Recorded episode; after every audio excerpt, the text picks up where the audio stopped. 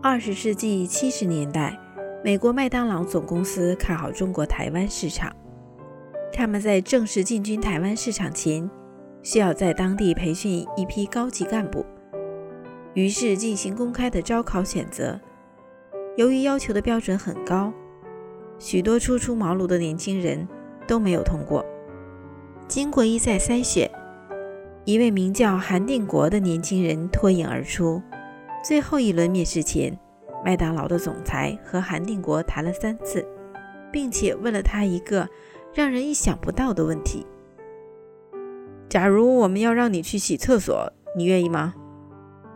还未等他开口，一旁的韩太太便随意答道：“我们家的厕所一直都是他洗的。”总裁十分高兴，免去了最后的面试，当场决定录用韩定国。后来，韩定国才知道，麦当劳训练员工的第一堂课就是从洗厕所开始的。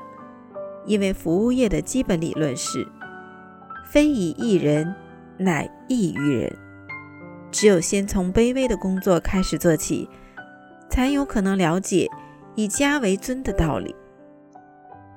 韩定国后来之所以能成为知名的企业家，就是因为。一开始就能从卑微的小事做起，做别人不愿意做的事。不要轻视每一件小事，因为每一件大事都是由一件件的小事构成的。只有用积极的态度干好每一件小事，才有可能做大事。